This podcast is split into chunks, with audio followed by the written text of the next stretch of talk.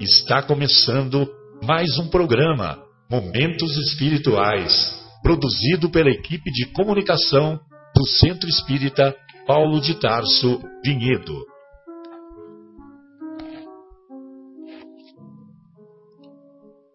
Se guardas contigo o estigma do sofrimento, indagando pela solução dos velhos problemas do ser e da dor, se percebes a nuvem que prenuncia a tormenta e o vórtice traiçoeiro das ondas em que navegas, vem conosco.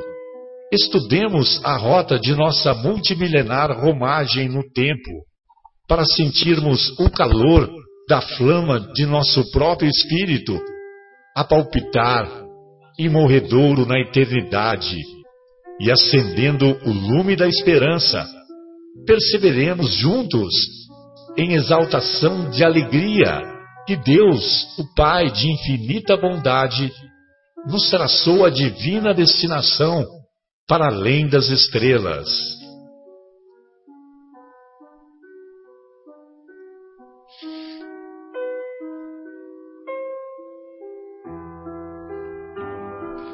Boa noite a todos. Estamos iniciando mais uma edição do programa Momentos Espirituais. Hoje é dia 22 de maio de 2015. Estamos aqui no estúdio da Rádio Capela de Vinhedo 105,9. Quando, nas próximas duas horas, desenvolveremos mais um tema relativo à espiritualidade. Estamos estudando em O Livro dos Espíritos, o seu quarto livro, Esperanças e Consolações, em particular, a intervenção de Deus nas penas e nas recompensas. Estudaremos e refletiremos hoje a partir da questão 963, 963. Na questão 963, Kardec indaga aos benfeitores espirituais com cada homem individualmente, Deus se ocupa? Não é Ele muito grande e nós muito pequeninos para que cada indivíduo em particular tenha a seus olhos alguma importância? Os benfeitores assim respondem: Deus se ocupa com todos os seres que criou, por mais pequeninos que sejam. Nada para sua bondade é pequeno demais. Nada para sua bondade é pequeno demais. Pois bem, costumamos dizer que uma folha não cai da árvore, de uma árvore, se não houver a permissão de Deus. Estamos nos referindo a uma folha.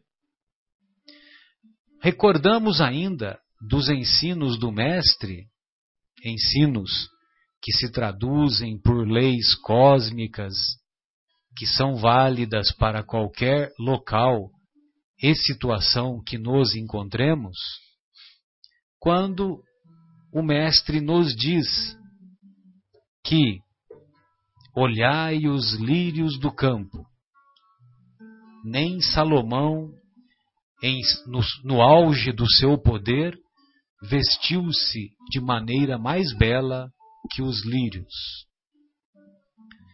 Olhai os pássaros do céu. Eles não trabalham, não tecem, não fiam, e no entanto, Deus lhes oferece a alimentação que eles necessitam. Pois bem, se, particularmente, com seres considerados por nós inferiores, Deus concede aquilo que lhes é necessário, com quanto maior importância dará a aquilo que é necessário a sua caminhada evolutiva para seres mais elevados na cadeia evolutiva, vamos dizer assim. Então, se uma árvore, se uma folha não cai de uma árvore sem a permissão de Deus, podemos ter uma ideia, ainda que pálida, uma vez que o nosso orgulho, o nosso egoísmo ainda predominam em nossa tragédia, em nossa trajetória evolutiva, e por isso não temos uma noção exata da grandeza, da bondade do nosso Pai. Costumamos dizer ainda que Deus é muito grande, tem muitas ocupações, muitas preocupações, pois imaginem vocês, eles têm, Deus tem que se preocupar ou se ocupar com a manutenção da gravitação do universo. Como que ele vai ter tempo, entre aspas, de se ocupar com as situações, ainda que sejam pequeninas, e que acometem os nossos passos. É que nós ainda raciocinamos com os olhos humanos. Nós colocamos Deus como um chefe ou como um presidente de um grande país que tem as ocupações humanas. Nós temos ainda o conceito de Deus, aquele conceito antropomórfico, ou seja, que Deus tem a forma de um homem. Seria um homem todo-poderoso. Mas não é assim. Deus é espírito, é único, é imaterial, é soberanamente bom justo e infinito em suas virtudes. Infinito em suas virtudes. Então, meus amigos, fica fácil de compreender que, como Deus é portador de inúmeras virtudes de maneira ilimitada, logicamente, que ele tem, sim, condições de dar toda a assistência, de dar tudo aquilo que é necessário para todos os seres que criou. Todos. Desde o átomo até o arcanjo. Desde o átomo, que vamos considerar como a unidade mais simples da sua criação. E hoje nós temos conhecimento para saber que o átomo tem várias subdivisões. Mas, quando o livro dos Espíritos foi escrito, o conhecimento era até o átomo. Desde o átomo até o arcanjo. Vamos considerar o arcanjo como o, o ser mais elevado na hierarquia espiritual vamos dizer assim, poeticamente, seria vice-deus. Só que são vices, inúmeros, incontáveis vices-deus. Basta dizer que Jesus, o nosso governador planetário, ele se ocupa de governar não só o planeta Terra, como alguns outros mundos em desenvolvimento.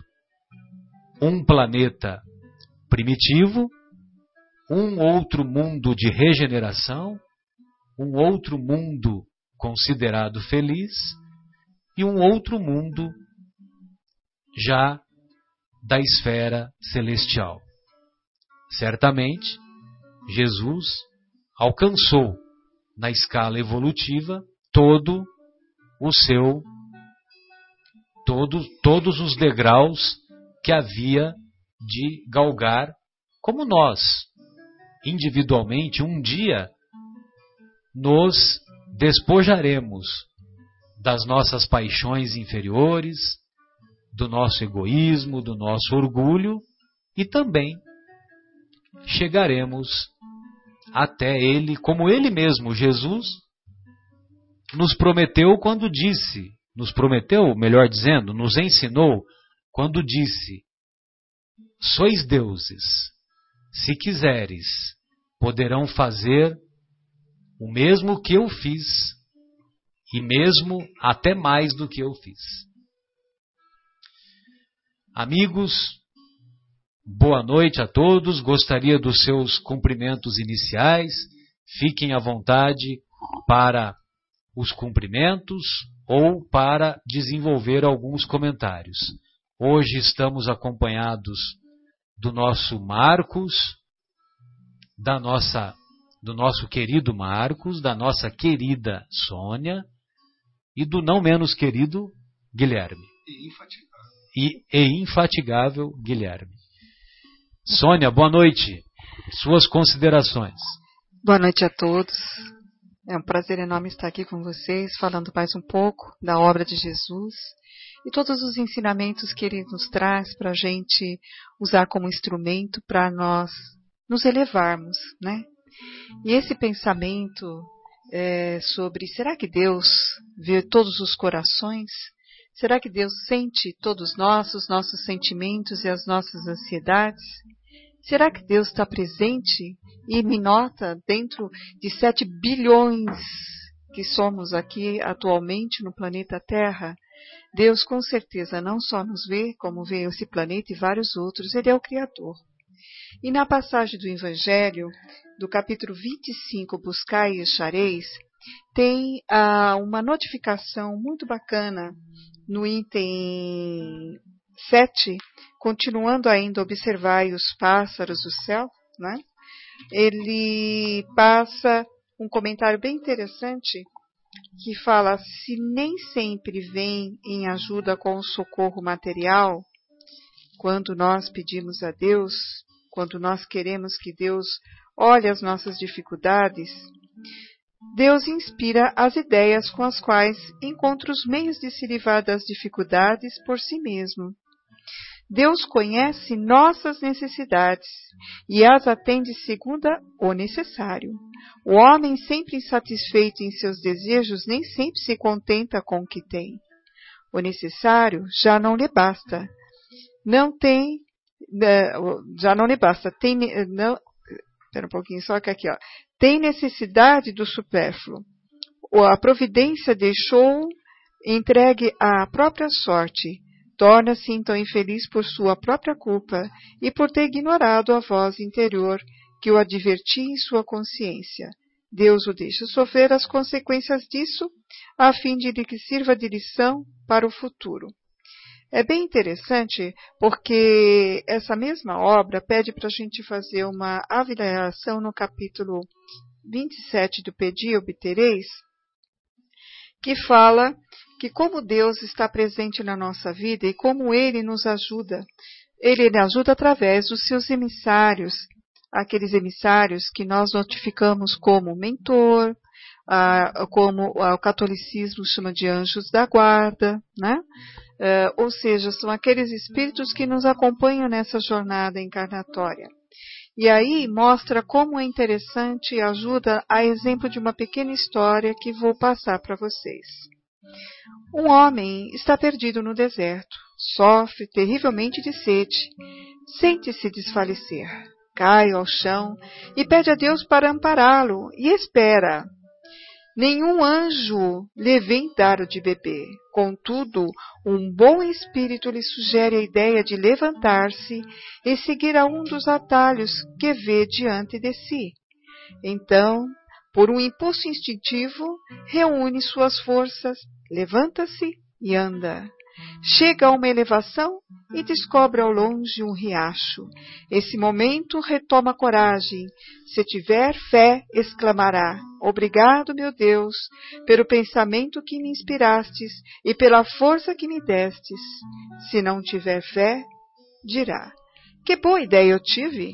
Que sorte de tomar o atalho da direita e não da esquerda! Algumas vezes a sorte realmente nos ajuda quanto me felicito por minha coragem e por não ter me deixado abater. Então, muitas vezes, muitas, milhares de vezes, durante dias, durante todos os dias de nossa vida, nós temos essa sensação, essa inspiração, essas ideias nos ajudando, principalmente diante as dificuldades. É a prova divina que Deus está dentro de nós dentro dos nossos pensamentos, sabendo das nossas necessidades. Mas o merecimento também é uma prova. E às vezes as dificuldades também são provas. E aí é que vem o quê? Prova para quê? Para testar a nossa fé. Para nós lembrarmos de dar um telefonema a Deus e falar, Pai, estou precisando dessa ajuda. Porque senão nós continuaremos a viver dia após dia sem lembrar de Deus, sem se tocar da voz divina que é o Pai dentro de nós. Então, essa consideração é às vezes que a dificuldade nos convida a lembrar de Deus, a orar para Ele, a entender que nós estamos aqui porque Ele nos concedeu essa oportunidade, porque Ele nos criou. Afinal de contas, Ele é o nosso Pai, é o nosso Criador.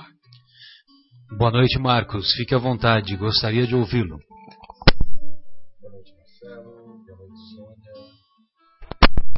Boa noite, Marcelo.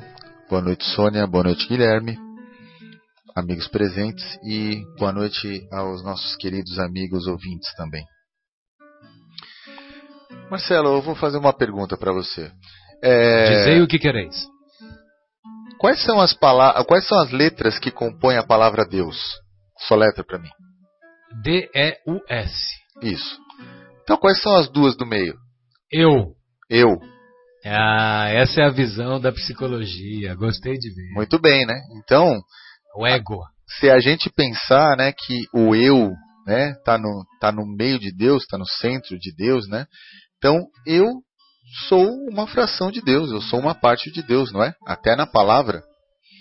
E se eu sou uma fração de Deus, então né, eu tenho um pedacinho de Deus comigo.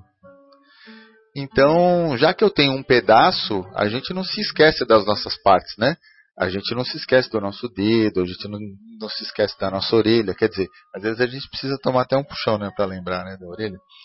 Mas Deus não vai esquecer nunca da gente porque nós somos uma parte dele. E o próprio Jesus Cristo disse, né? É, Vós sois deuses. Ou ele disse outras coisas, né? Sede perfeitos como o nosso Pai é perfeito. Ou ele mesmo disse, eu e o Pai somos um. Então o que ocorre, na verdade, Marcelo, não é que é, o Deus... Meu Pai trabalha sem cessar e eu trabalho também. Exatamente. Então tem inúmeras frases. Mas o que ocorre não é que Deus se esquece de nós. Na verdade, nós nos esquecemos de Deus. Exatamente. É. Então, então veja, por que que Jesus Cristo tem a magnitude moral e espiritual de falar isso? Eu e o Pai somos um. Porque ele já está tão unificado com a ideia, com, com a moral, com os princípios divinos, né, que lhe foi dado inclusive a capacidade de ser um co-criador. Exatamente. Né, de ser um co-criador. Então, ele e Deus são um só. E nós chegaremos lá. Mas a gente se esquece disso. Então a gente às vezes, não só a gente se esquece, como a gente fica contra Deus, falando assim, ah, como é que Deus permitiu que isso acontecesse comigo? Deus está me castigando, Deus está me culpando. Por que estou, comigo? É, eu estou sofrendo porque Deus está fazendo isso comigo. Então a, a gente não só, um, se esquece que é parte dele. Dois, se esquece dele. Três, coloca ele de uma forma tão diferente que começa a culpá-lo das nossas mazelas que nós mesmos, com, com o nosso livre-arbítrio, fizemos. Somos os artífices. É.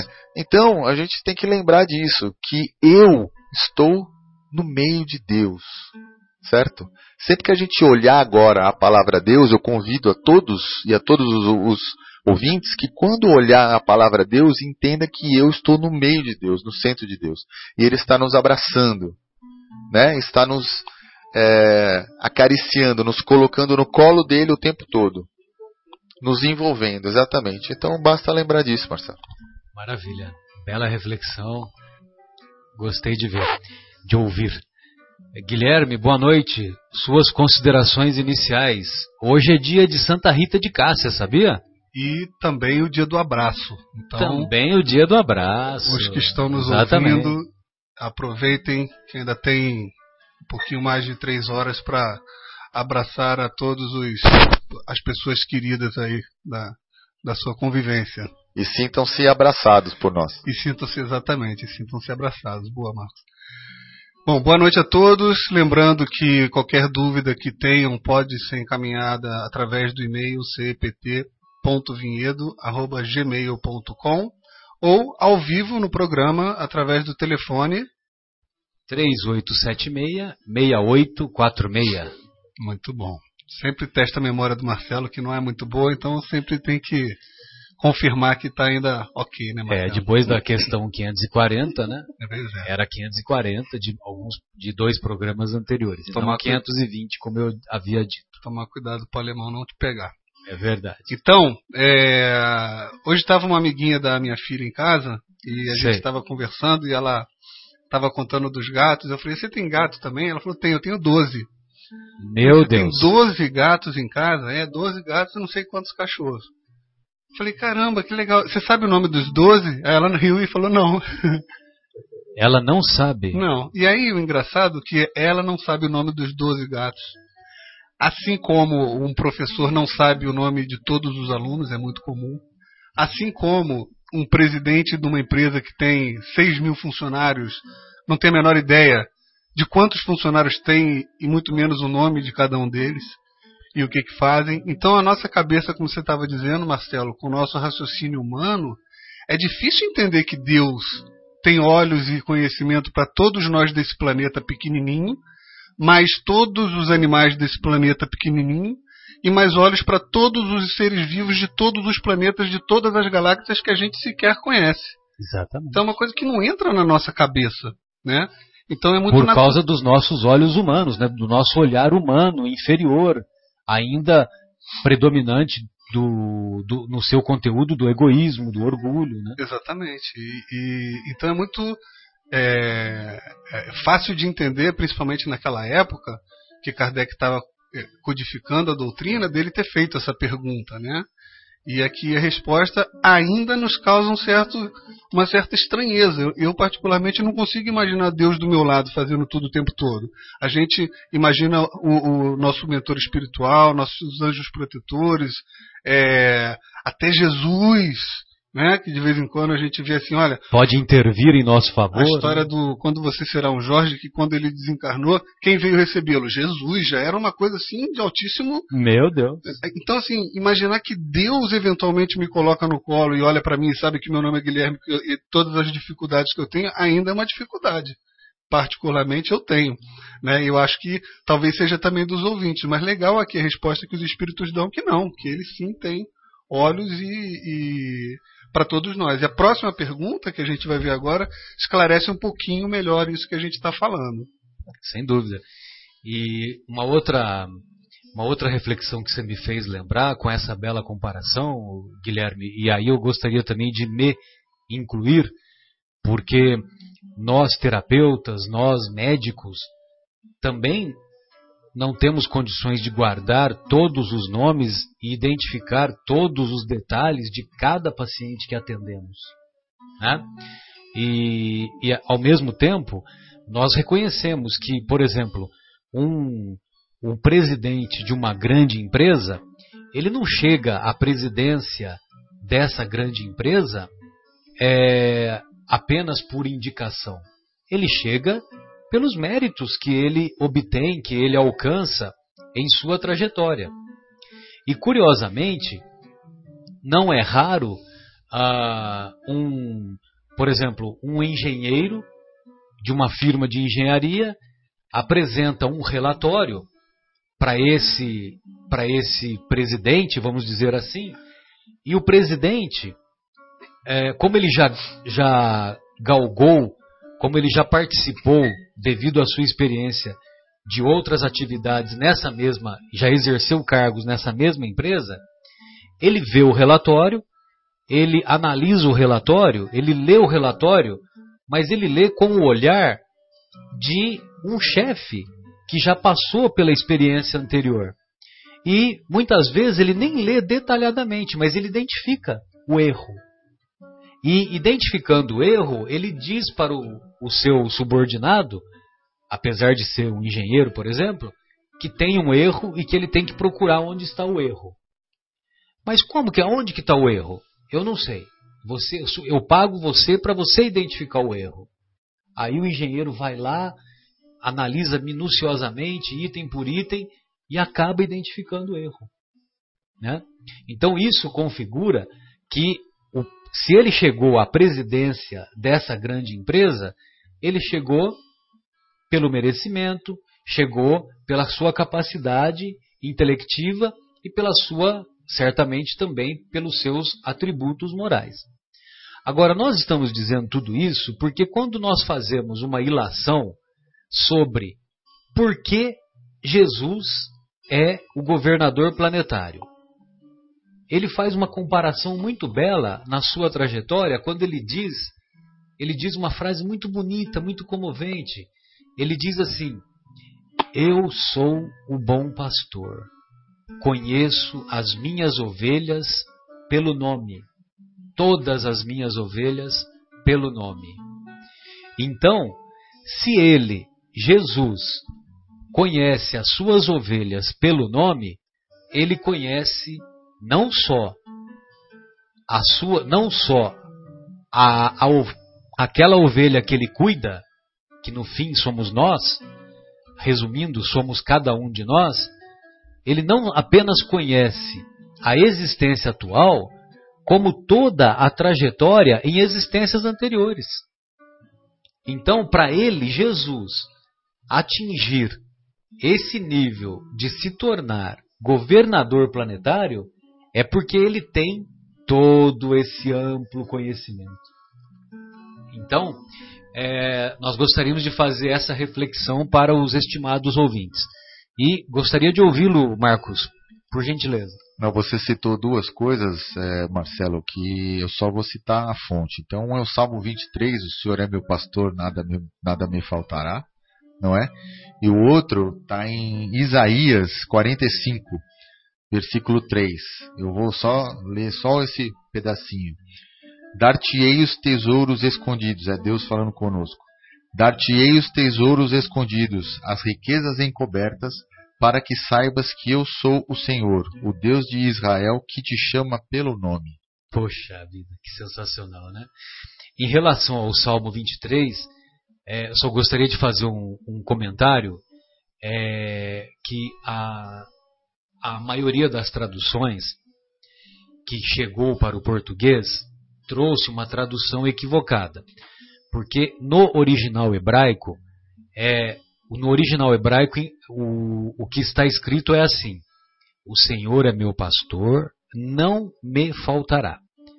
Porque se você diz nada me faltará, nós temos que fazer uma ilação de que Deus tem a obrigação de nos dar casa, comida, roupa lavada e 15 mil reais por mês. E não é assim. Agora, quando diz que Deus não me faltará, Deus não me faltará em fortaleza espiritual, em incentivo, em aquilo que o Guilherme citou agora há pouco, é, dizendo que, ah, que os mentores podem, os mentores espirituais, os anjos da guarda, os espíritos protetores, muitas vezes, no silêncio, na acústica da nossa alma, eles nos sopram inspirações que vão nos auxiliar em corrigir este ou aquele problema que nós estamos enfrentando, este ou aquele desafio que nós estamos enfrentando. Então, a consideração que eu gostaria de lembrar, Guilherme, é que quando esses mentores estão nos inspirando, é isso tudo ocorre não só pela vontade de Deus, mas por toda a organização, todo o planejamento que existe das leis que Deus fez, das leis imutáveis que são é, que existem em todo o universo. Então, esse auxílio que vem da espiritualidade é a maneira que Deus encontrou de mostrar a sua presença. Eu tenho uma dúvida, Marcelo. Pois não. O que, que é ilação? É, vamos fazer uma ilação, vamos fazer uma, uma reflexão, vamos fazer uma análise, alguma coisa nesse sentido. Ah, tá bom, obrigado. É, nós vamos agora, estimados ouvintes, fazer uma pausa musical e retornaremos em seguida. Qual é a, a música, Guilherme? A música é Vai Meu Irmão, de 1978, do Antônio Marcos. Muito bonito. Ah, que bacana, Antônio Marcos. Que beleza.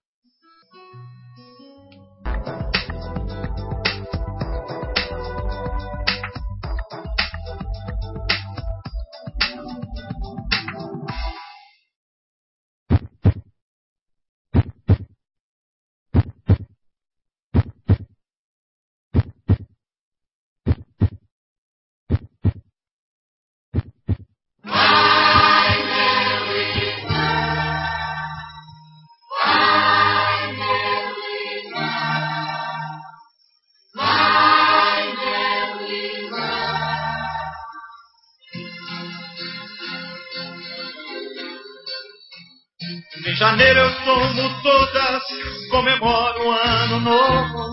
Fevereiro eu vou pro samba, chega março eu malho pouco. Em abril sou enforcado, sou cabral na minha ilha. Chega maio, a mãe é minha, entra junho é da quadrilha. A festa é do demônio é de Deus? Dos dois respondem sempre os fariseus. A samba enredo é pra divertir. Tem primeiro pra você mentir, tem o fico pra você fugir. Dia 30, tua prestação. Vai, meu irmão, aleluia pra você matar. E o pra se lamentar. E Páscoa no teu coração. Vai, meu irmão, passa julho, vem agosto, cheio de cachorro. Na ZYU, Vai 604. setembro, vem outubro, e o dinheiro é sempre pouco. A república em novembro, vem dezembro, e eu cansado. No Natal faço presépio, pago um ano de pecado. A festa é do demônio, ou é de Deus. Dos dois respondem sempre os fariseus. A oração é pra nos redimir. E o samba enredo é pra nos divertir. Quarta-feira, meu jogo então. No domingo, ser campeão. Campeonato, mais uma ilusão. Vai, meu irmão. Dia útil tem escravidão. Dia inútil tem libertação. Confundindo a tua confusão. Vai, meu irmão.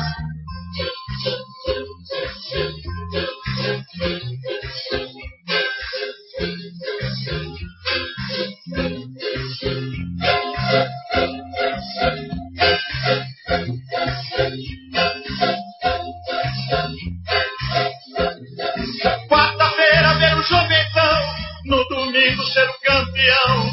Campeonato mais uma ilusão. Vai, meu irmão! Dia útil tem escravidão, dia inútil tem libertação, confundindo a sua confusão.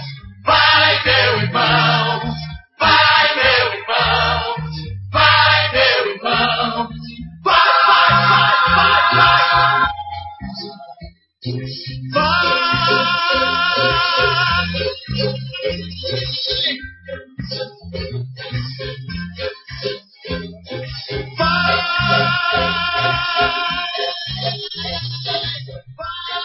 Retornamos após o intervalo musical com o programa Momentos Espirituais, produzido pela equipe do Departamento de Comunicação do Centro Espírita Paulo de Tarso de Vinhedo. Estamos ao vivo no estúdio da Rádio Capela e convidamos os estimados ouvintes a participarem conosco, tirando suas eventuais dúvidas, sempre esclarecendo de nossa parte que nós não somos portadores da verdade e também não somos portadores de todo o conhecimento. Aquelas eventuais dúvidas que não soubermos responder, estudaremos e responderemos no próximo ou no programa seguinte. Continuando o nosso estudo, nós vamos encontrar, é, antes de darmos prosseguimento, gostaria de ouvir a Sônia, que a Sônia tem mais um comentário. Pois não, querida? Então, Marcelo, você já ouviu falar da centelha divina? Sim. Então, a centelha divina é uma parte de Deus dentro de nós. E Deus, quando nos criou, ele deixou a sua parte dentro de nós, como bem foi colocado pelo Marcos, né? O próprio nome envolvendo o eu, né? A palavra Deus no centro eu. Seria a sua assinatura, a assinatura do, de Deus em, na, na criação, na sua criação. E como é que ele poderia esquecer de nós? Se ele tem parte de nós né? Se parte dele está dentro de nós, como a centeira divina. E, e existem estudos né, que falam que Deus nos criou simples e ignorantes e somos partes de sua centelha divina. Estabeleceu nossa morada na terra para crescermos e voltarmos novamente ao seu reino de felicidade, para desfrutar as benesses que o amor concede. Então, Deus está nos acompanhando sempre, dentro de nós muito mais fácil nós esquecermos de Deus do que Deus esquecermos de nós. Sem dúvida. Sem dúvida. E isso detectamos nos mais pequeninos detalhes, né, querida? Bem, então, na questão 964, nós vamos encontrar uma dúvida que Kardec coloca para os benfeitores. Na continuidade desse tema intervenção de Deus nas penas e recompensas. Mas será necessário que Deus atente em cada um dos nossos atos para nos recompensar ou punir? Esses atos não são, na sua maioria, insignificantes para Ele? Os benfeitores assim respondem. Gostaria que os ouvintes prestassem atenção na sabedoria da resposta. Esses atos não são, na sua maioria, insignificantes para ele? Deus tem suas leis a regerem todas as vossas ações. Se as violais, vossa é a culpa. Indubitavelmente, quando um homem comete um excesso qualquer, Deus não profere contra ele um julgamento dizendo-lhe, por exemplo, foste guloso, vou punir-te. Ele traçou um limite. As enfermidades e muitas vezes a morte são a consequência dos excessos. Eis aí a punição. É o resultado da infração da lei. Assim, ocorre em tudo. Ou seja, Deus fez as suas leis.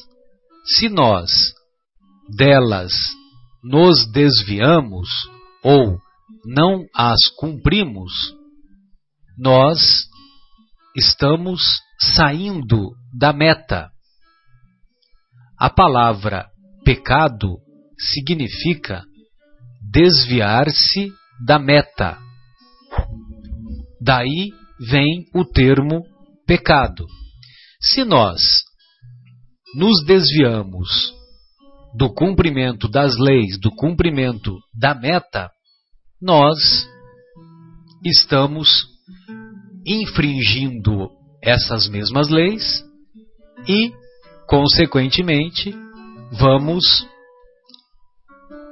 vamos é, nos responsabilizar pelas suas consequências. Pois não, Sônia, gostaria de ouvi-la. Bom, todos sabem que eu sou fã do Evangelho, né? O Evangelho é a minha diretriz, é o meu norte. Parabéns. É, é Deve ser a nossa diretriz, né? A diretriz de todos nós. de todos nós. E todos os ensinamentos estão lá, regras, para nós nos aplicarmos e tentarmos nos melhorar. Quem quer se melhorar, se espelha no Evangelho e todas as, as, as dúvidas estarão esclarecidas. E no capítulo 5 do Bem-aventurados os aflitos, do Evangelho segundo o Espiritismo, nós vamos falar sobre, ah, sobre o item 4, causas atuais das aflições. E tem um comentário aqui que fala assim: que todos aqueles que são feridos no coração pelas suas contrariedades e decepções da vida, interroguem friamente suas consciências, que busquem primeiro a origem dos males que os afligem e sintam se, na maioria das vezes, não podem dizer se eu tivesse feito ou deixado de fazer tal coisa, não estaria nessa situação. A quem culpar então por, es- por todas essas aflições, senão a si mesmo? Então fica aí para nós que nós sofremos, nós temos os nossos problemas, mas que grande parte elas partem das nossas imprudências, das nossas invigilâncias, das nossas atitudes eh, sem sequer pensar no, no que pode ter de consequências. E tem uma lei famosa, que é uma lei da física, que é uma lei que é aplicada, faz parte também das leis divinas, que é a lei da ação e reação. Então, tenho até um ditado antigo, mas ele vem bem a calhar com o tema de hoje, né? Quem semeia ventos, colhe tempestades. É ventilador. né? No tempos modernos, é ventilador. Ah, é. Quem semeia ventos, colhe tempestades. O ventilador tem o seu papel, né? O- eu queria só fazer um comentário. Estava falando aí, né, que a pergunta diz assim: será que é necessário que Deus atente em cada um de nossos atos para nos recompensar ou punir? E eu tive um chefe que, em certa ocasião, ele estava recém-entrado na, na empresa e ele me pediu um relatório. E eu preparei aquele relatório e enviei para o e-mail dele, né? E aí deu uns 10 minutos, tocou meu telefone e ele estava me chamando para ir à sala dele. Então eu fui Imediatamente. 10 minutos depois. Ou seja, imaginei que ele teve tempo de olhar. Eu fui até a sala dele e quando eu entrei a gente não se conhecia direito. Ele estava talvez há três semanas na empresa, não lembro. Ele olhou para mim e falou assim: "Você fez o teu melhor aqui? Isso aqui é o melhor que você pode fazer?" E aí eu fiquei assim, gente, pelo amor de Deus, vou ser demitido daqui a pouco, né? Falei assim, não, então, pera só um pouquinho que eu vou dar uma revisada. Corri de novo para minha sala, né? E eu comecei a olhar aquele relatório e, de fato, tinha alguns ajustes, era uma planilha Excel, podia colocar mais ajeitado aqui, fazer uma totalização ali, fiz tudo bonitinho e tal. Mandei de novo para o e-mail dele, né? Deu 10 minutos de novo, ele me ligou, eu fui até a sala dele, ele olhou para mim e falou a mesma coisa. Tem certeza? Isso aqui é o melhor que você pode fazer? Meu Falei, Deus. pronto, acabou, minha, já vou no RH, né? Voltei para minha mesa e aí eu comecei a ver assim, bom, Se ele imprimiu isso aqui, talvez não saiu numa folha só. Vou, vou setar aqui para quando ele imprimir ficar tudo bonitinho numa folha. Eu fiz tudo perfeito. Não tinha mais o que ele reclamar. Eu falei assim, isso aqui realmente é o meu melhor. Não tenho como fazer melhor, não consigo, né? Enviei pro, pro e-mail dele e antes que ele me ligasse, fui até a sala dele. Né? Então eu entrei na sala dele, ele olhou para mim e falei, ó, tá na tua caixa de entrada. Mesmo porque você já ficou íntimo dele, né? Tá, depois disso tudo, né? E eu falei, ó, tá na sua caixa de entrada. Aí ele falou assim, é o melhor que você pode fazer. Eu falei, é, é o melhor que eu posso fazer. O que, que houve das outras vezes? Não, não houve nada, não abri. Eu perguntei se era o melhor porque eu quero abrir o melhor. E isso parecia uma brincadeira e ele fez propositalmente porque foi uma lição que ele estava querendo dar para todos, que é assim, olha, eu não tenho tanto tempo para ficar analisando coisas que não sejam o melhor que vocês conseguem. Então, se você consegue fazer isso melhor do que você me entrega, por favor, da próxima vez entregue de fato o que você consegue entregar de melhor. E quando eu fico olhando assim, será que é necessário que Deus atente em cada um dos nossos atos? Acho que nem precisa, né? Acho que quando termina uma reencarnação nossa e a gente chega lá em cima, talvez alguém pergunte assim: foi o teu melhor? Você já volta para cá de novo correndo, porque tem muito mais o que fazer, né? Meu Deus, belíssima comparação, Guilherme. Sensacional. Sensacional. E, e, e, o, o Chico, em toda a sua trajetória, o Chico Xavier falava assim: a única coisa que eu quero, né, com aquele jeito mineiro, né, bondoso, a única coisa que eu quero é chegar ao túmulo um pouco melhor do que eu cheguei, do que eu, quando eu cheguei no berço. Só isso que eu quero. Quando as pessoas o criticavam, né, faziam aquelas armadilhas que ocorreram né, na sua trajetória. Pois não, Marcos, fica à vontade. Você sabe, Marcelo, que eu infringi uma lei divina hoje e fui punido por ele imediatamente, né? Imediatamente. Imediatamente. Eu, eu, eu tentei flutuar e eu caí no chão imediatamente. então eu tentei é, infringir a lei da gravidade. É a tal da lei, né? É, eu imediatamente eu caí no chão.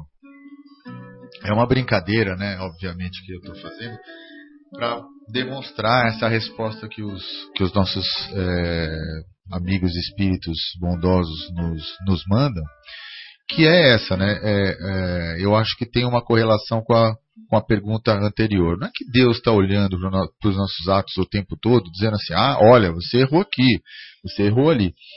Ele fez leis imutáveis e perfeitas, dentre elas a da, a da gravidade, como eu citei aqui, que regem toda uma série de operações, toda uma série de planetas, galáxias, né? E que é, se regulam diante dessa, dessas leis imutáveis e perfeitas. Então não é necessário uma vigilância deles se ele tem as leis. A própria Sônia nos disse da, da lei de ação e reação, causa e efeito. Né? Então, todas essas leis já é, fazem com que nós estejamos ou dentro da lei ou fora da lei. Vocês devem conhecer aquela peça do Ariano Suassuna chamado Alto da Compadecida. Sim, sim. É, até passou na televisão, né? Teve uma gravação feita com, com artistas é, globais e tudo. Exato. Então, é, a gente tem aquela ideia de que quando você chega do outro lado, vai ter um, um uma, vai ter um julgamento. Então você tem é, defesa, acusação, e você é o réu, e você tem que falar, não, não, olha, eu não fiz isso, ou fiz, ou tem que ser esperto como um dos, é, um dos personagens. Não é nada disso, né?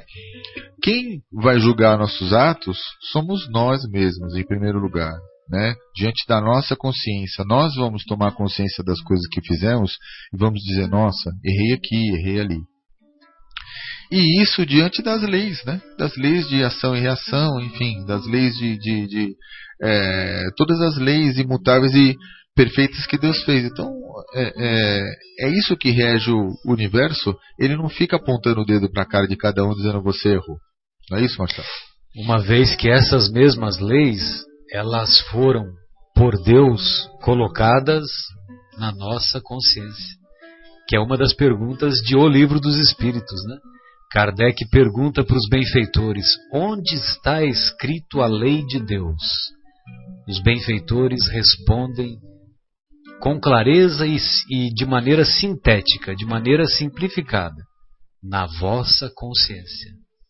Né? Então, lógico que tem as leis gravitacionais, dos planetas, do, do, de todo o sistema que envolve as diferentes galáxias, mas também tem as leis morais que foram inscritas em nossa consciência.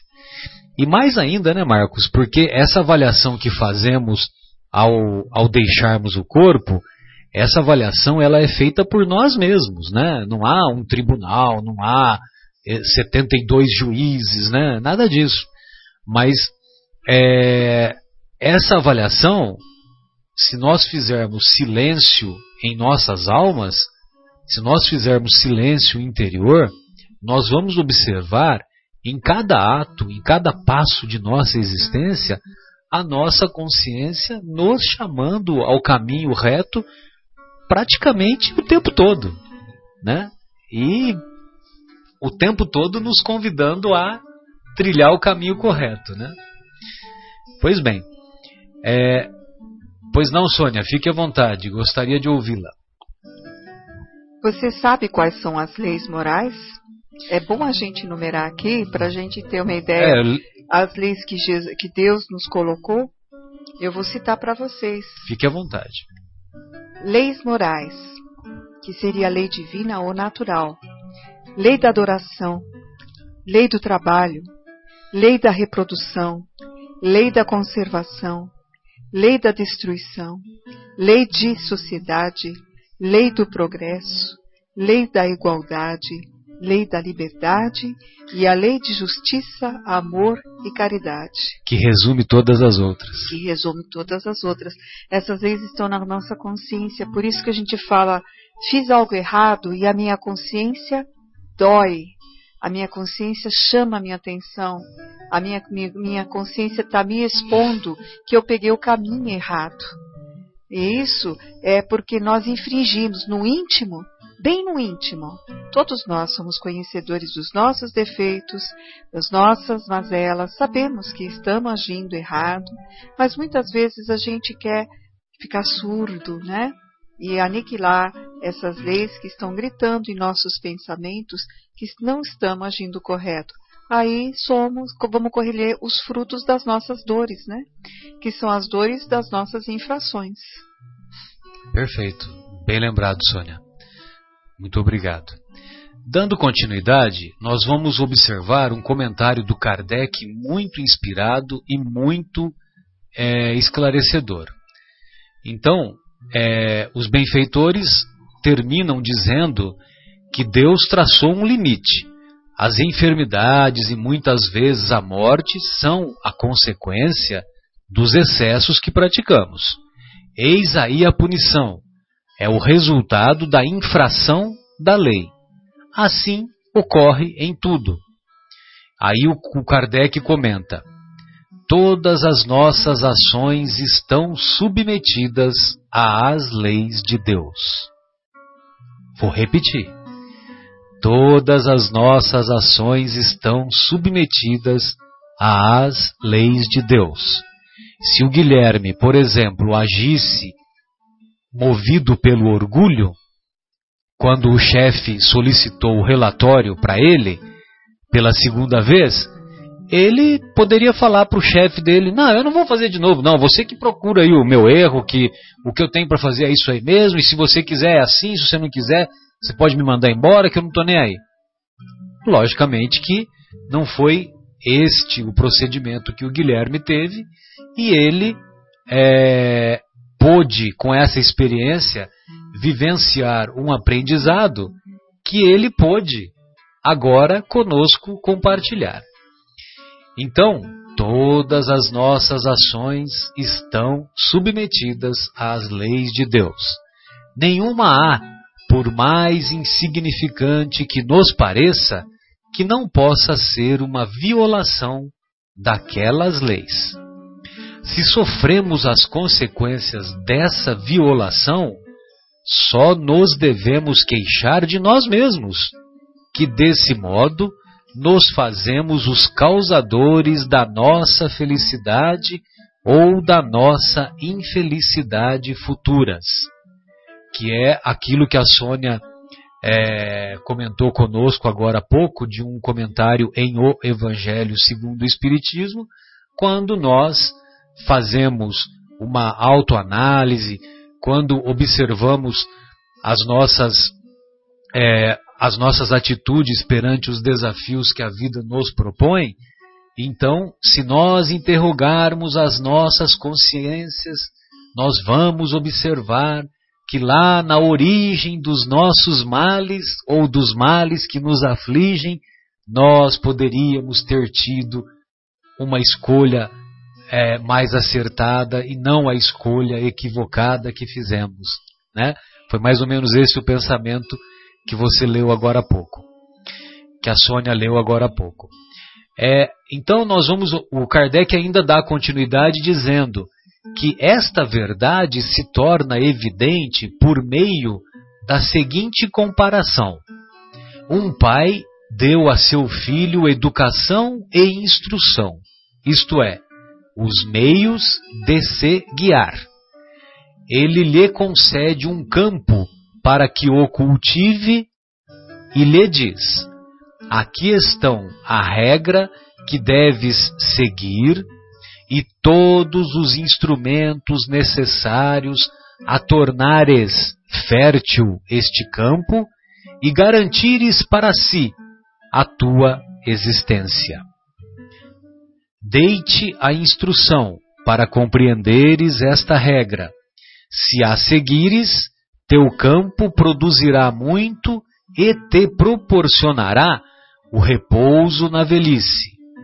Se, no entanto, desprezares este conhecimento, nada produzirá e morrerás de fome.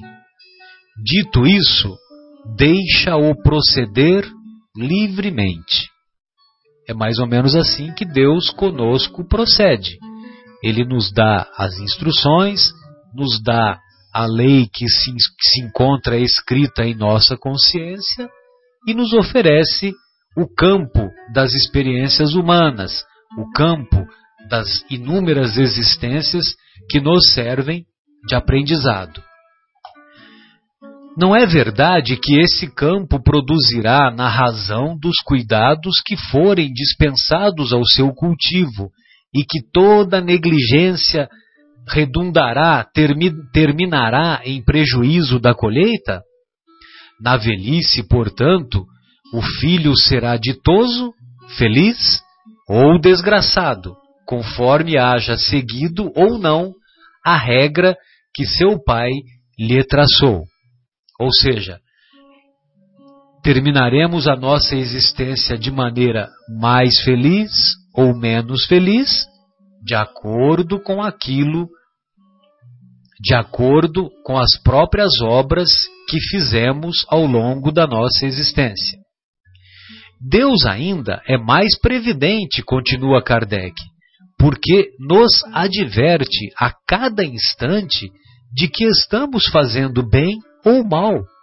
Envia-nos os Espíritos para nos inspirarem, porém não os escutamos. Existe ainda mais esta diferença. Deus faculta, facilita sempre ao homem concedendo-lhe novas existências, recursos para reparar seus erros passados, enquanto ao filho de quem falamos, se empregou mal o seu tempo, nenhum recurso resta. Ou seja, se aquele filho não agiu corretamente, a única chance que ele tinha era ela, era aquela chance, né? Então, se ele não soube aproveitar o manuseio do campo através da sua inteligência e do seu esforço próprio, ele não vai ter outra chance. Agora, Deus, em sua infinita bondade e sabedoria, nos concede inúmeras existências, inúmeras oportunidades. Por isso que ninguém poderá ver o reino de Deus se não nascer de, de novo. Ninguém poderá ser feliz em plenitude espiritual se não tivermos ou se não atravessarmos as inúmeras existências que servirão de experiências valiosas para adquirirmos o amadurecimento espiritual que nos conduzirá a este a esta elevação espiritual que deve ser almejada no nosso íntimo espiritual e que é almejada há tanto tempo. Guilherme, poderíamos fazer uma pausa musical? Alguns dos companheiros gostaria de fazer algum comentário? Pode ser, Guilherme? Podemos fazer a pausa musical, vamos escutar a música A Viagem com Roupa Nova. Você está na ZYU 604, Associação de Desenvolvimento Cultural e Artístico do Bairro Capela.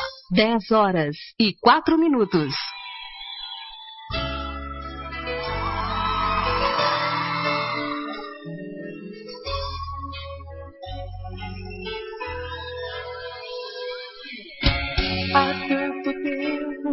que eu deixei você. Fui chorando de saudade. Mesmo longe, não me conformei. Pode crer, eu viajei contra a vontade. O teu amor chamou e eu regressei. Todo amor é infinito. noite e dia do meu coração. Nosso instante mais bonito. Na escuridão do teu olhar me iluminava. E minha estrela guia o teu riso. Coisas do passado são alegres quando lembram novamente as pessoas que se amam. Em cada solidão vencida eu desejava um encontro com teu corpo abrido. A minha adorada, viajei tantos espaços pra você caber assim no meu abraço. Te amo.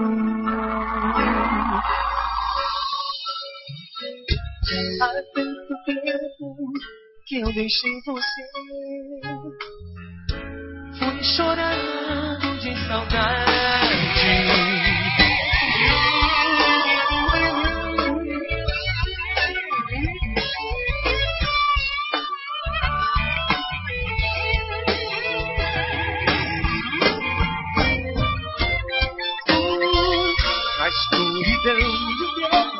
olhar me iluminava e minha estrela era o teu riso. Coisas do passado são alegres quando lembram novamente as pessoas que se amam. Em cada solidão vencida eu desejava um reencontro com teu corpo abrido. A minha adorada, viajei tantos espaços pra você saber assim o meu abraço. A minha adorada, viajei tantos espaços pra você saber assim o meu abraço. Te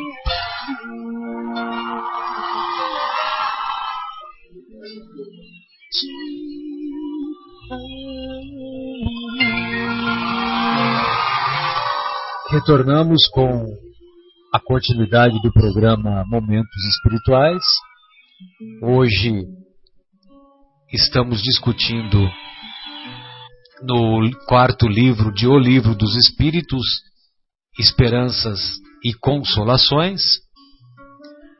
Estamos discutindo ou terminando de discutir a intervenção de Deus nas penas e recompensas quando nós tivemos a oportunidade de refletir que Deus fez as suas leis, essas leis são leis imutáveis, válidas para qualquer local e situação em que nos encontremos, e que quando as infringimos, nós devemos suportar as consequências das nossas escolhas infelizes. Mas Deus não pune ninguém. Não pune e também não premia, não dá privilégios a ninguém. Ele fez as suas leis. Se você escolhe o caminho correto, você obterá o resultado mais edificante. Se você escolhe o caminho infeliz, você ficará patinando à margem da caminhada. O próximo item é intitulado Natureza das penas e gozos futuros. Natureza das penas e gozos futuros. E na questão 965, nós vamos encontrar a seguinte pergunta que Kardec lança aos benfeitores espirituais: Tem alguma coisa de material as penas e gozos da alma depois da morte? Será que lá no mundo espiritual nós vamos encontrar algo de material relativo aos sofrimentos ou às alegrias da alma, evidentemente depois da morte do corpo físico? Os benfeitores assim respondem: não podem ser materiais, diz o bom senso, pois que a alma não é matéria. Nada tem de carnal essas penas e gozos. Entretanto, olha só o entretanto. Entretanto, são mil vezes mais vivos do que os que experimentais na terra, porque o espírito, uma vez liberto, é mais impressionável. Então, já a matéria não lhe embota as sensações. Nós vamos encontrar a definição de alma como nos propõem os benfeitores espirituais, a alma é o espírito encarnado, o espírito dentro da carne. Pois bem, o nosso, cada um de nós é composto por espírito, corpo espiritual, e corpo físico. Quando nós abandonamos o corpo físico, ou seja, quando somos alcançados pela morte, resta-nos o corpo espiritual e o espírito. Evidentemente, o corpo espiritual não é composto dos mesmos elementos de matéria que nos encontramos quando encarnados. Mas, no, quando nos encontramos sem o corpo físico, o corpo espiritual também é composto de matéria, mas de uma matéria mais sutil, mais leve, mais quintessenciada. O que é quintessenciada? Os antigos diziam que havia quatro elementos gerais na Terra: ar, água, terra e fogo. E a quinta essência seria esse elemento vamos dizer assim, esse elemento desprovido da matéria, que era conhecida até então, na época lá de Kardec, quando Kardec escreveu o livro dos Espíritos. Pois bem, vamos encontrar então o espírito sendo composto pelo corpo espiritual. Conforme o espírito vai evoluindo na sua hierarquia, vai ascendendo, vai progredindo, ele, o seu perispírito, corpo espiritual, na visão espírita é sinônimo de perispírito. O seu corpo espiritual, o seu perispírito, vai se tornando cada vez mais puro, se tornando cada vez menos constituído de matéria.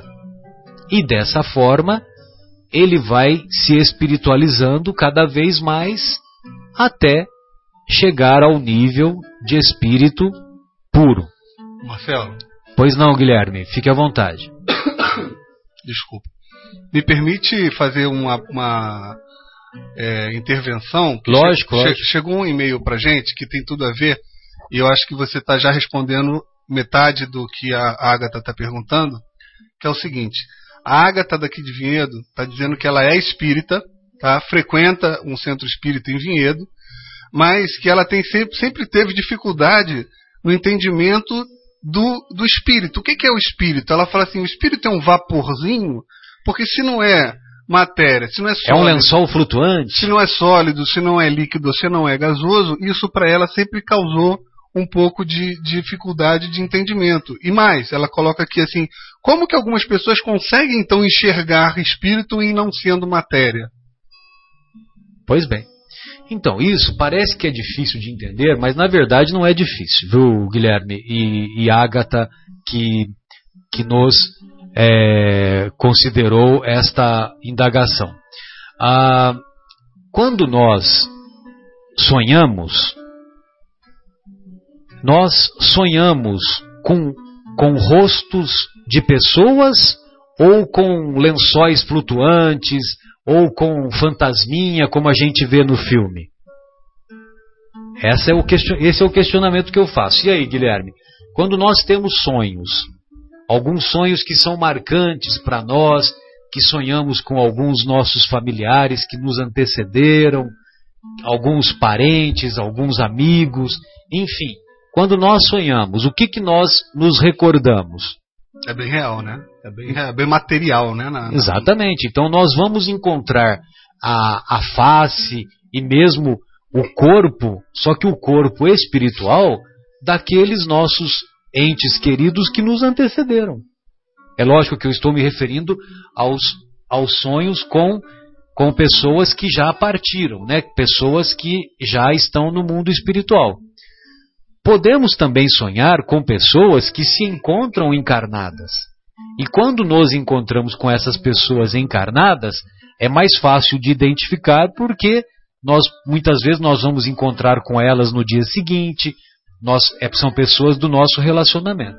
Mas quando, nos, quando nós sonhamos com pessoas que já é, desencarnaram e a impressão que nós temos quando a, nos recordamos do sonho é exatamente de um corpo espiritual que elas são portadoras. Uhum. Então, aquilo que nós vemos nos sonhos é a definição daquilo que seria o perispírito ou o corpo espiritual. Então, o espírito ou os espíritos são os seres inteligentes da criação. O, o ser pensante que habita esse corpo, ele, ele é imortal. Esse ser pensante que nós somos portadores, o corpo físico um dia, devido à exaustão dos órgãos, vai parar de funcionar. Mas esse ser pensante vai continuar existindo. Vai continuar existindo numa outra esfera, numa outra dimensão. Que é, só que essa dimensão não é visível aos olhos materiais ainda. Mas, certamente, conforme vai havendo o progresso do nosso planeta, mais dia ou menos dia, nós vamos ter com clareza essa essa outra dimensão espiritual, como é, alguns, alguns pesquisadores já detectam através da transcomunicação instrumental, da transcomunicação pelos, pelos instrumentos. E posso completar só para a Agatha? Pois não. É, a questão da gente enxergar, enquanto acordados, a gente enxergar espíritos. Então, é claro que isso aí é um, é um dom que a gente às vezes tem, é um dom mediúnico, mas é fácil de entender quando a gente pensa num gato. A gente pode estar no breu total para a gente e o gato está enxergando relativamente bem, porque ele tem uma visão que capta uma frequência de luz maior do que nossos olhos. Mais aperfeiçoada, sem Então dúvida. ele consegue enxergar coisas que nós não enxergamos. Da mesma maneira, existem algumas faixas e frequências vibratórias que nossos olhos não conseguem ver e que os olhos de alguns médiums sim conseguem, por isso que eles conseguem ver essa matéria que o Marcelo está falando quintessenciada. E só completando, o Agatha, é, não sei a sua idade, esqueci de, de, perguntar, mas a gente, quando eu, pelo menos, quando estudava, e aí o professor de, de física explicava que eram três os estados da matéria, né? E hoje a gente sabe que já são mais. Nós temos sete estados da matéria. A gente tem o sólido, a gente tem o líquido, a gente tem o gasoso, a gente tem o quarto estado que é o plasma, nós temos o quinto estado, que é o condensado de Bose-Einstein, temos o sexto, que é o gás fermiônico, e temos agora o sétimo, superfluido de polaritons. Tá? É, não, não vou saber entrar em detalhes, mas assim, tem bastante material sobre isso na internet, vale a pena a gente dar uma olhada, porque assim, é, também é algo que me incomoda, mas olhando isso e entendendo um pouquinho, a gente vê que espírito não é um vaporzinho, né? Existem matérias que fogem da, da nossa percepção, dos nossos cinco sentidos, que é, estão presentes por aqui junto com, com a gente. Ô Marcos. Pois não, Marcos, fique à vontade. Depois nós damos continuidade ao nosso pensamento. Pode fazer a sua observação. É, eu queria dar a minha contribuição para a resposta da Ágata, que é o seguinte: o que ela enxerga na realidade é o perispírito, não o espírito. Porque o espírito é pura energia, ela, nós não vamos ver mesmo, tá?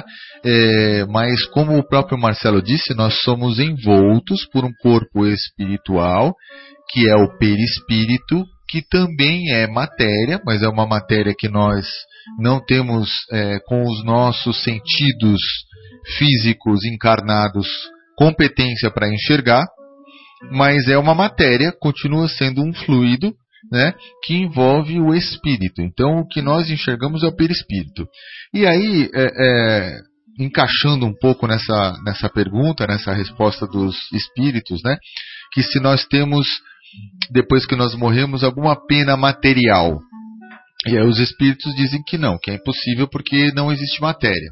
Porém, é, queridos, quanto mais, é, quanto mais involuídos somos, ou seja, quanto mais presos à matéria, quanto mais presos ao mundo material, nós teremos sim sensações, como a própria resposta diz, sensações muito próximas daquela sensação que nós tínhamos quando encarnados. Ou seja, nós teremos fome, dependendo do, do nosso nível evolutivo, nós teremos fome, nós teremos dor. Lá no mundo espiritual, que você mundo... se refere. Isso. isso.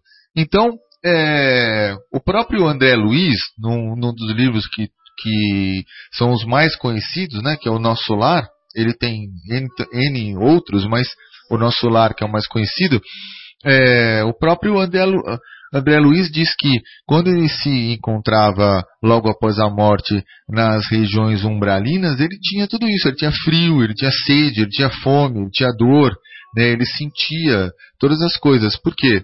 Porque o corpo físico, quando estamos encarnados, né, é, ele, ele é também um, uma, uma proteção a esses sentidos. Todos os nossos sentidos, né, nossos cinco sentidos, visão, audição, tato, olfato, paladar, eles são muito menos é, desenvolvidos na Terra do que na espiritualidade. Então nós sentimos e sentimos com muito mais intensidade, intensidade numa, numa amplitude muito maior, né? Então vejam, é, não é possível mesmo ter provas materiais, mas você tem uma sensação tão realista de tudo que você está passando, quanto mais evoluído você for, que você é até possível dizer, Marcelo, que, que você tem sofrimentos é, reais, sim. Sim, né? exatamente. E que a gente, por isso, a gente tem que cuidar muito bem da, é, das nossas ações e do que a gente pensa e do que a gente faz, para que a gente evolua um pouco mais espiritualmente e não esteja tão é, vinculado à matéria assim quando a gente partir daqui. Não à toa, só um minutinho, Sônia, não à toa nós encontramos aqueles relatos dos suicidas que nos revelam que nos revelam sofrimentos atrozes, sendo que muitos deles permanecem vinculados ao corpo físico, sentindo o corroer do seu corpo pelos vermes, pelas bactérias, pela ação dos vírus, e isso pode ocorrer durante muito tempo, durante um tempo que vai ser mais prolongado ou menos prolongado, conforme o nível evolutivo de cada um de nós.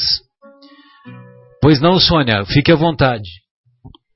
É, lembrando que o nosso corpo, segundo a espiritualidade, funciona como se fosse um escafandro, né? E um escafandro, para quem não sabe, é uma vestimenta própria para os mergulhadores de profundezas que a, a pessoa utiliza para fazer investigações na vida marinha, né? Ou seja, abaixo uh, no oceano, né? No mar. E é uma vestimenta pesada, porque senão a pessoa começa a flutuar, tem pernas de chumbo, cada perna, cada sapato de chumbo parece que chega a pesar uma média de 5 quilos, uh, além de uma, um cinto de chumbo que também é colocado na cintura para manter o indivíduo na, andando pelo o chão submerso na água. Então você vê como é uma roupa limitante, pesada, uma roupa que nos dá uma visão muito pequena, porque existe uma espécie de um de um artefato que cobre a cabeça da pessoa como se fosse um capacete de astronauta. Aliás, a roupa de astronauta é uma boa visão para quem não conhece, só que um pouco mais elaborada para andar sobre submerso sobre, no fundo do mar. E nós, neste corpo, neste escafandro, nós utilizamos apenas cinco sentidos para nós entrarmos em contato com o mundo exterior. E é assim, nós temos uma visão muito limitada, nós temos uma situação muito limitada também na audição, no paladar, no tato, no ouvido, que são os cinco sentidos. As condições que nós passamos aqui na Terra é simples para usarmos aqui no plano material. É para nós sobrevivermos aqui. Seria muito estranho a gente começar a ver espíritos dos nossos lados o tempo todo. Traria um certo desconforto e um pouco de inibição, porque a gente não teria privacidade, nós não teríamos um pouco de, como se diz, de, de solidão ou melhor, de silêncio, né, do ambiente quando você quer ficar num quarto sozinho. Agora, é, a, a visão da claravidência ou a vidência é, é uma das faculdades que nós temos como a gente chama de mediunidade. E através da mediunidade, aqueles que têm a faculdade de ouvir, tem outros que têm uma faculdade mais elaborada para a visão. E a visão, ela é, graças a Deus, para certas pessoas mais capacitadas de poder ver, de poder é, entender isso, porque causa muito desconforto, né? A gente vê pessoas, às vezes vê coisas bonitas, mas também a gente está sujeito a ver coisas tristes e, e, e, coisas que o nosso entendimento nos assustariam. Mas era isso só que eu queria passar sobre a mediunidade e sobre a visão. Tive oportunidades de já ter clarividência e tive oportunidades de ter evidência. Mas isso é uma coisa assim uh, muito ímpar, em situações especiais, e que me foi concedido essa situação. É, só, só fazendo uma, uma distinção, querida e, e ao, ao, Guilherme, né, que também fizeram essa citação de clarividência e de vidência. E nós vamos encontrar, aliás, esses conceitos eu aprendi com a, com a professora Anete Guimarães, que teremos a honra de recebê-la uma vez mais na próxima, no próximo domingo, às 10 da manhã, aqui no Centro Espírita Paulo de Tarso, quando ela proferirá a, a palestra intitulada A Evolução e o Desenvolvimento do Ser, do Ser Espiritual. Então, é, nós, nós aprendemos com ela o conceito de clarividência e de vidência. Os parapsicólogos, eles fazem a distinção. Clarividência é quando o sensitivo vê, ele vê além da matéria, mas ele não vê espíritos. Enquanto que o vidente, evidentemente, vê espíritos. Tanto, há, tanto é que há um, um clarividente que ficou famoso, que agora eu não me recordo o nome, mas nós podemos trazer para, o, para os próximos programas. Esse clarividente, ele falava que ele afirmava que não existia espíritos, porque ele que via tudo. Então, por exemplo, numa urna fechada, colocava-se vários é, vários ah, materiais nessa urna fechada, vários objetos. E ele, não sabendo do que era composto, ele identificava cada um desses itens, cada um desses objetos.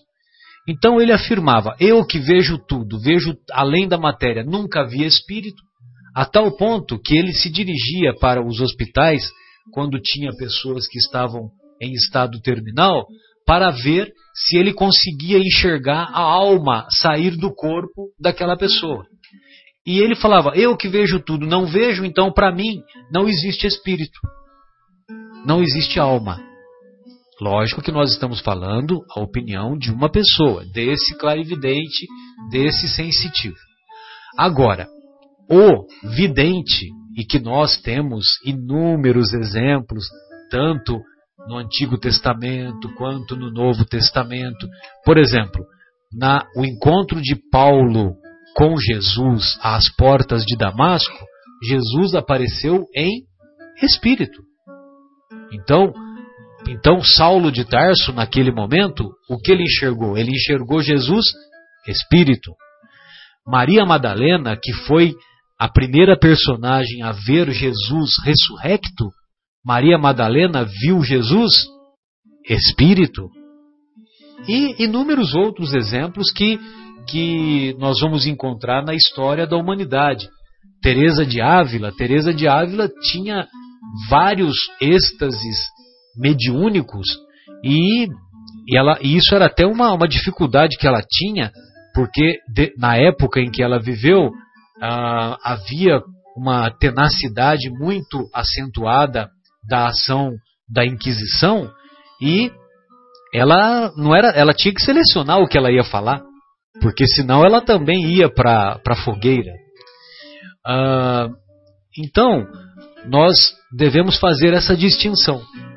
O clarividente, ele não vê espíritos, mas ele pode ver coisas além da matéria.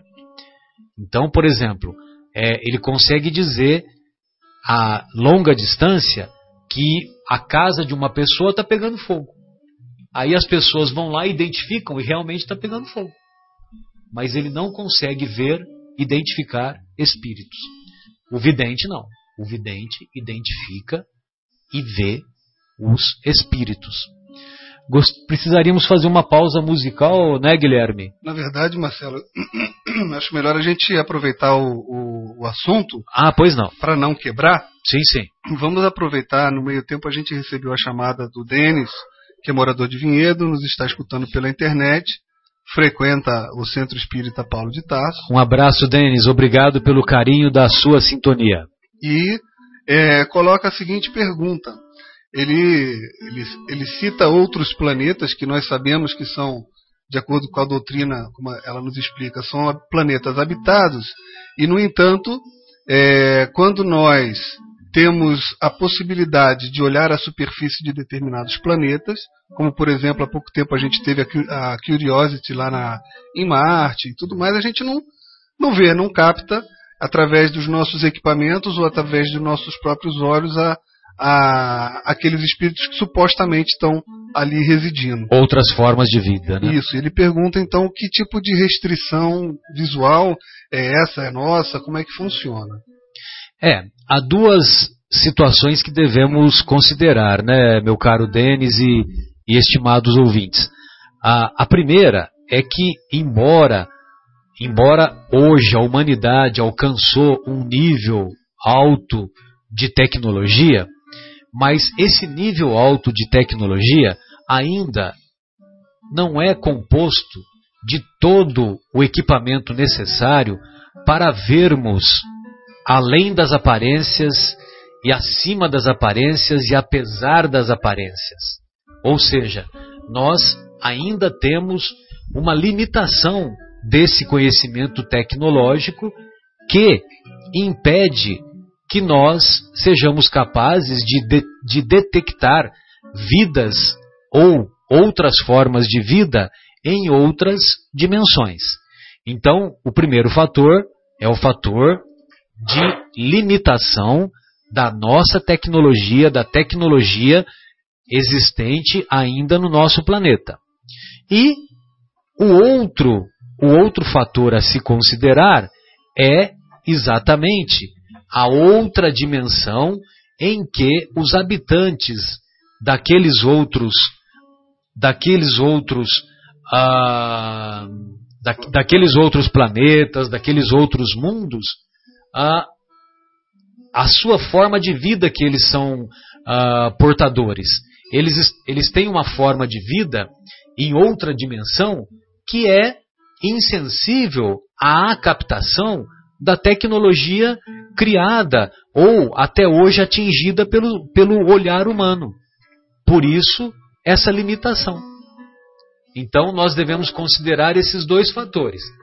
Voltando então, tanto à limitação da nossa tecnologia e também a, a, a moradia desses outros, a, a moradia dos outros, dos nossos irmãos de outros planetas é, que se encontram em outra, em outra dimensão, em outra faixa vibratória que ainda não é uh, que ainda não é possível de ser rastreada ou de ser identificada pelo pelo olhar humano.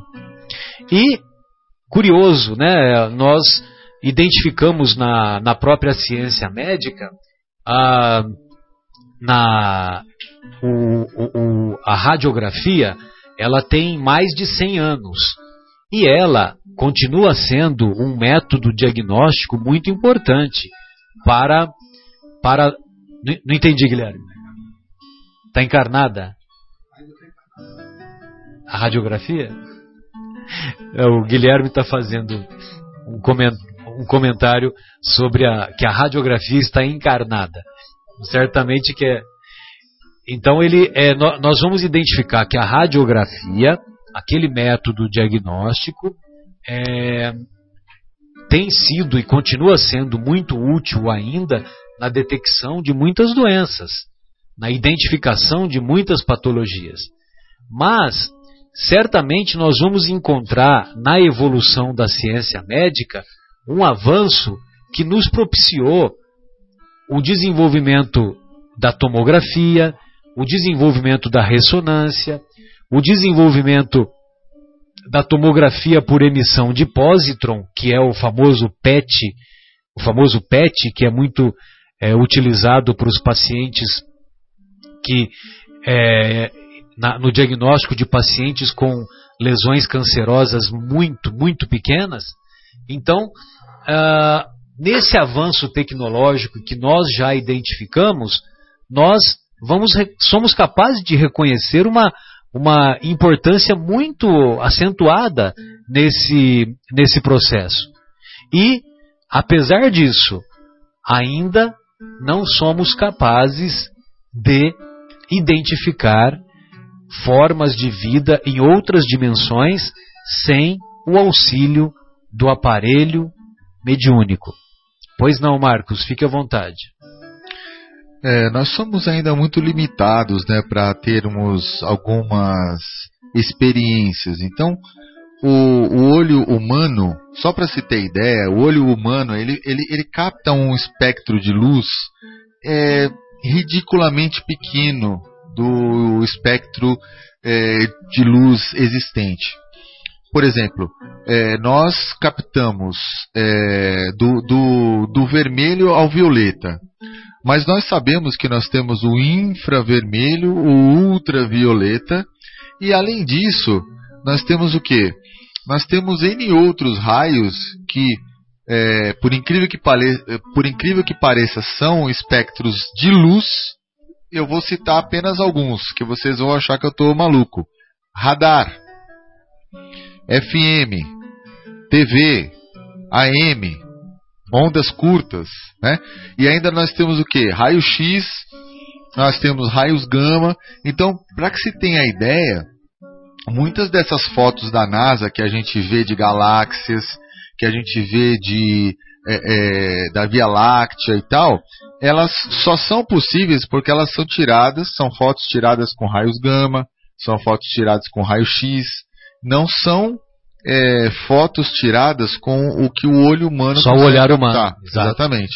Então nossa não só o olho humano mas a tecnologia humana ela ainda está muito limitada. muito limitada muito incipiente para que a gente consiga ver isso. Nós temos relatos de que existem planetas do sistema solar com colônias espirituais muito evoluídas, muito mais do que nós aqui na Terra, né? Sendo que Júpiter é uma Júpiter, delas. Júpiter é uma delas. E um dos e um dos que foram encarnados aqui no planeta Terra, que tiveram a oportunidade, tiveram a, a, a, a graciosa bênção de conseguir morar lá em Júpiter é Beethoven. Tá Beethoven, é, o nosso querido Mozart, é, a mãe de Chico em Marte, na descrição da obra Cartas de uma Morta, que foi a primeira obra mediúnica escrita pelo nosso querido Chico, e é, e é uma das e é um, um, um, dos livros que ele mais tem carinho, né?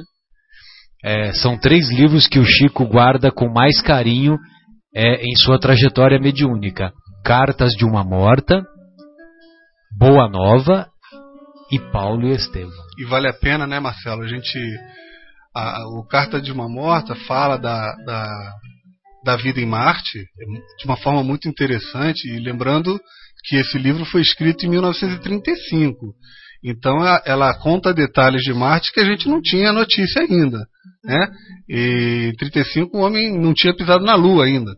Imagina, só foi pisar em 69. Né? Então, assim, e, é, e é engraçado o livro porque tem uma, um trecho que ela está é, contando para o Chico, o Chico vai escrevendo e ela fala assim: Agora, meu filho, eu preciso parar de te falar porque o Emmanuel está aqui do lado e ele vai continuar te ditando uma determinada outra obra. Então eles competiam, né? A mediunidade de Chico, então era a mãe de Chico e Emmanuel que dividiam ali o Chico. Então ela, é, ela relata isso no livro que olha, agora eu vou ter que parar de escrever, eu continuo na próxima carta, porque o Emmanuel está aqui do lado, querendo falar para você aqui escrever outra coisa. O pai espiritual e a mãe carnal, né? Do nosso querido Chico. E, e também nesse é, é, essas informações a respeito do Beethoven e do Mozart, elas foram é, reveladas por um espírito chamado Bernard Palissy, que, que se encontra na revista Espírita de 1858, que nós futuramente traremos aqui uma entrevista, uma entrevista belíssima que Kardec faz com o Bernard Palissy. E o Bernard Palissy, ele fez uma, umas gravuras, uns desenhos é, da, da casa onde morava Mozart, lá em Júpiter. Isso, essa casa era composta por notas musicais, né, o desenho, a gravura que o Bernard Palissy mandou, nos enviou. E aí o Kardec perguntou por que, que ele nos enviou aquelas, aquelas gravuras né, que representam a casa onde Mozart morava lá em Júpiter. Aí ele disse que ele, ele nos enviou com o objetivo de estimular os homens a tornarem-se bons espíritos para que um dia pudessem é, alcançar a, a, a, a, a possibilidade ou, ou alcançar a, a conquista de se morar, de se viver em um planeta como Júpiter, né, que é considerado um, um planeta feliz. Pois não, querida, fica à vontade. Justamente isso que eu ia falar. Tava feio, tava bom. Just, pois É, não, pode, Houve uma parte técnica aqui com problema, mas tudo bem, já resolvemos. É, a ordem dos planetas, né, Marcelo? É, por que Júpiter é um planeta feliz e que qual é o estadiamento da Terra, né? Nós estamos no esta- no estadiamento ainda de um planeta provas e expiações. estadiamento evolutivo. É, é. então, é, não é à toa que nós encontramos hoje é, muitas coisas tristes ainda envolvendo o homem, é, que as noticiários despejam é, 24 horas, né? Por dia de assassinatos, de roubos, é, de problemas de relacionamentos, com, com- terminam com, com homicídios e outras situações que a gente assiste o tempo todo, porque ainda temos que passar por essas provas, né? Mas a nossa luta diária é de evolução e de melhoria pessoal. E a nossa vontade é uma vontade crescente e que nós eh, possamos alcançar planetas mais evoluídos e temos essa condição de eh, conseguir diante do nosso esforço, né? Ah, nós temos que ter um pensamento em nossa mente, que eu acho que isso é importante. Deus não iria colocar na abóbada celeste, de uma noite maravilhosa como está hoje, cheia de estrelas, seríamos muito pequenos pensar que só o nosso planeta seria um planeta que estaria Habitado. habitado. Só para recriar as no- a, as nossa, a nossa visão, né? Justamente. Nós temos que ampliar nossos momentos, a nossa reflexão e, e sair da nossa posição cômoda e de pensar, eu não acredito, para mim isso não existe. Nós temos que realmente abrir os nossos pensamentos, estar atento, porque hoje não chega mais só pelas conversas, chega pelo mundo científico a descoberta de vários planetas, de cons- constelações, de galáxias, chega a nossa, a nossa ah, ah, mente as visitas que nós temos tido de alguns, ah, digamos assim, eh, extraterrestres, né? Eh, deixando marcas nos nossos solos. Isso, quem entrar no Google vai ver as marcas nas plantações eh, com símbolos muito bem feitos, matematicamente calculados, desenhos geométricos que o ser humano jamais conseguiria fazer, eh, principalmente nas plantações de trigos. E o que mais intriga São os crop circles, né? é os crop circles. Google mostra as fotos e o que nos deixa mais intrigado, Marcelo, que esses trigos eles são dobrados, mas não são estragados. Eles não morrem. Eles fazem uma curvatura na, na, E na fica uma magneti um magnetismo muito acentuado. né? também. E, e no caule dele, a curvatura existe como se ela tivesse nascido assim.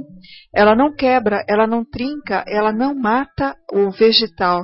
Se nós pegarmos o caule do trigo e eh, dobrarmos, fatalmente nós estaríamos forçando a natureza dele e estaríamos dilacerando as fibras que se dispõem de uma forma para manter-se rígidas. E isso é mais uma prova que a nossa, que há muito mais mistério entre o céu e a terra do que a nossa vã filosofia. Estamos tão pequenininhos ainda, jardim de infância dentro do conhecimento de Deus, dentro do conhecimento do universo, dentro do conhecimento que o homem ainda vai abraçar. E se Deus quiser, e Ele o quer, que nós progredimos, e é por isso que ele, eles nos incentiva muito a nossos esforços diários para nós conseguirmos progredir e caminhar aqui com um planeta que está em transformação, passando agora pela fase de regeneração, onde as dores, as tristezas não vão ser mais necessárias, esse tipo de, de, de que a gente chama de karma, né? Eh, de, de situações negativas e, e, nós temos a esperança de podermos compactar com essa esse planeta e se Deus permitir continuarmos aqui num estágio feliz, né? Um estágio melhor, um estágio é, como se diz mais desenvolvido, mais né? desenvolvido, voltado para a prática do bem permanente. Pois não, querida, e vale a pena a gente recordar aquele aquele ensinamento do mestre, né? Não é à toa que ele é o governador planetário. Quando ele nos diz de maneira tão poética, tão bela, tão profunda, crede em Deus, crede também em mim. Não se turbe o vosso coração. Há muitas moradas na casa de meu pai. Se assim não fosse, eu já vou-lo teria dito. Olha só que frase maravilhosa. Se assim não fosse, eu já teria dito. Confie em mim. É impressionante, né? Estimados ouvintes, estamos a, a, nos aproximando da nossa, do nosso término, mas o nosso querido Guilherme gostaria de fazer uma colocação. Pois não, Guilherme? Bom, o Marcelo, eu já vou deixando aqui meu, meu boa noite para todos, porque daqui a pouco vai começar o programa Perfeita Sintonia com o nosso amigo nosso Carlos, Carlos né? Martini. Né? É, mas eu acho que vale a pena. Você mencionou a revista Espírita e tem muitos, muitos ouvintes que não estão tão familiarizados com a doutrina e com as obras que nós estudamos, então acho que talvez seja interessante você só contar para eles o que, que, do que se trata a revista Espírita e esclarecer esse ponto. Boa noite a todos que estão nos ouvindo e até sexta-feira que vem. Pois não. É, quando o Kardec é, começou a escrever, a compilar as obras espíritas, a primeira obra foi o Livro dos Espíritos. E as demais obras, o Livro dos Médiuns, o Evangelho segundo o Espiritismo e o Céu e o Inferno e a Gênese, elas tiveram origem no decorrer desse trabalho incansável que o, que o Kardec fez, de é, uma vez por mês, ele desenvolvia aproximadamente 36 a 40 páginas de uma revista intitulada Revista Espírita ou Jornal de Estudos Psicológicos. Meu caro Marcos, a primeira vez que o termo psicologia veio foi com Kardec dessa, dessa obra, Jornal de Estudos Psicológicos, que ele colocou Revista Espírita ou Jornal de Estudos Psicológicos. E então, nessa revista, era, era como se fosse assim um laboratório. Ele recebia as, as mais variadas mensagens e ele, de acordo com o tema, ele classificava e ia colocando na revista espírita e muitos desses temas acabaram depois constituindo o Livro dos Médiuns, o Evangelho segundo o Espiritismo, o Céu e o Inferno e a Gênese. E em muitas situações ele colocava é, algumas mensagens e nós vamos encontrar um exemplo disso nesse, nesse, nesse exemplar de 1858, que agora eu não me lembro se é o mês de abril ou o mês de maio de 1858, abril, né? O Guilherme achou. Que foi que, é, que foi essa entrevista do, do que o Kardec fez com o primeiro ET que é conhecido, o primeiro extraterreno. Ou seja, o Bernard Palissy, ele morava, ele habitava Júpiter e ele pôde dar esta entrevista ao Kardec.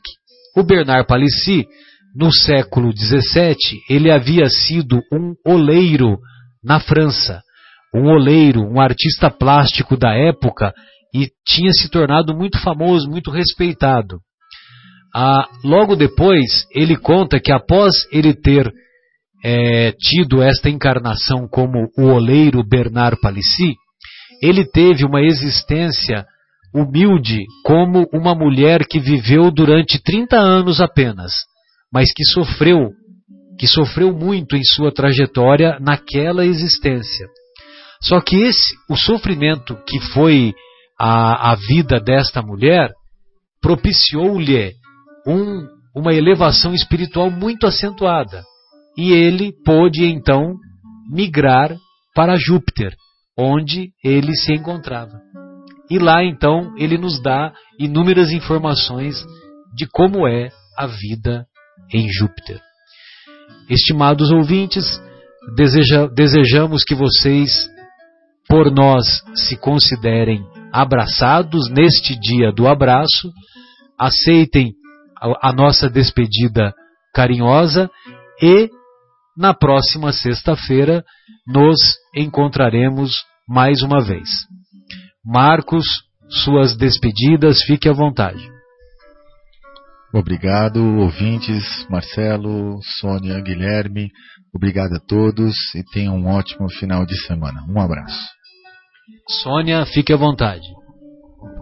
Obrigada a todos, Marcelo, Guilherme, Marcos, mais uma vez estarmos juntos. Eu gostaria de dar um abraço a todos aqueles nossos ouvintes aquele abraço bem apertado, gostoso, cheio de amor e carinho. Que Deus abençoe os lares de todos. E antes de, antes de passar para a música Aquele Abraço que vamos é, colocar em seguida, é, é, muito, é muito frequente nós desejarmos, olha, um beijo no seu coração, né? E a gente tem que tomar cuidado com esse um beijo no seu coração, porque para que esse beijo se concretize, precisamos abrir o tórax, cortar as costelas e assim por diante. É um procedimento doloroso. Imagine fazer isso sem anestesia. Logicamente que quando dize, dizemos isso, o nosso objetivo é um beijo espiritual em seu coração.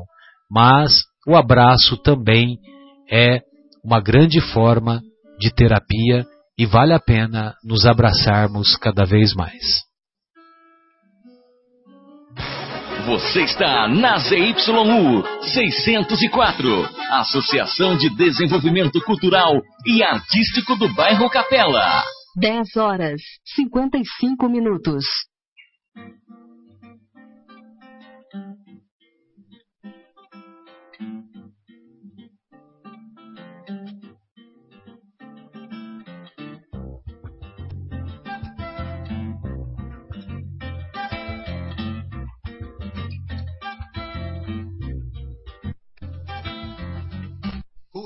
Janeiro continua lindo.